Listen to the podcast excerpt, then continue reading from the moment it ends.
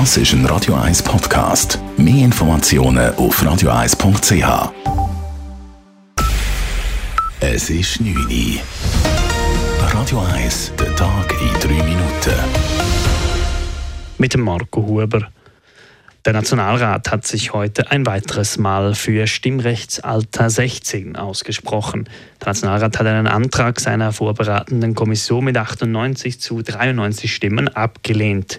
Dieser verlangte, dass die Senkung des Stimmrechtsalters nicht weiterverfolgt werden soll.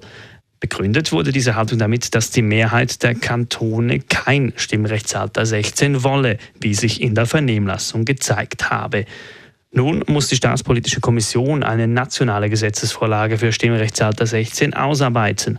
Das Geschäft geht zurück auf eine Initiative von grünen Nationalrätin Sibel Aslan. Ihr Vorstoß wurde nun bereits zum dritten Mal beraten.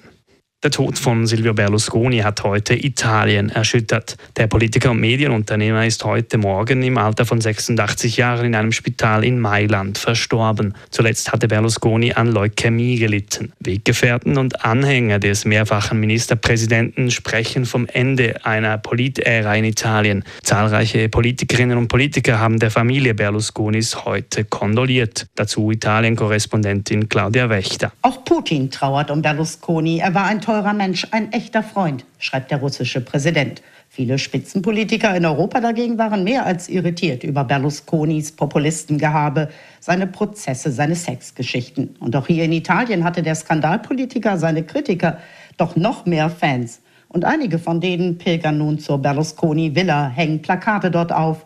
Danke, Silvio, steht da. Claudia Wächter, Rom. Insgesamt viermal war Silvio Berlusconi seit 1994 Ministerpräsident Italiens. Die Credit Suisse gehört seit heute offiziell der UBS. Die Übernahme ist rechtlich vollzogen. Damit hat die Schweiz nur noch eine Großbank. Darum sei es ein spezieller Tag für den Finanzplatz Schweiz, sagt Wirtschaftsprofessor Peter V. Kunz. Historisch ist es tatsächlich der Tag. Man muss allerdings sagen, rein was, was die Bedeutung vom Finanzplatz Schweiz anbelangt, kommt es nicht wirklich darauf an, ob wir ein oder zwei Großbanken haben.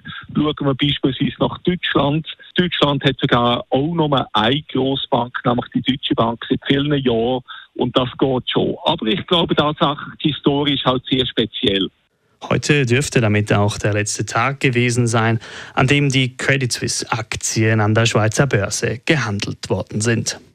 Mit über 10.000 Soldatinnen und Soldaten und rund 250 Flugzeugen hat heute die größte Luftwaffenübung seit Bestehen der NATO begonnen. Das Manöver Air Defender 2023 steht unter Führung Deutschlands und läuft noch bis zum 23. Juni. Wegen der NATO-Übung darf am Flughafen Zürich bis nach Mitternacht gestartet und gelandet werden. Dies um Verspätungen aufzufangen, die wegen teils gesperrter Lufträume entstehen könnten. Radio 1 Wetter.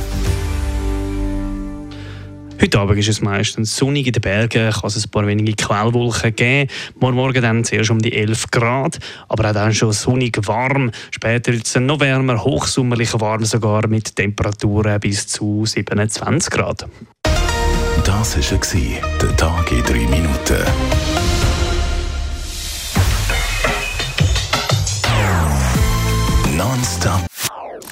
Das ist ein Radio 1 Podcast. Mehr Informationen auf radio1.ch.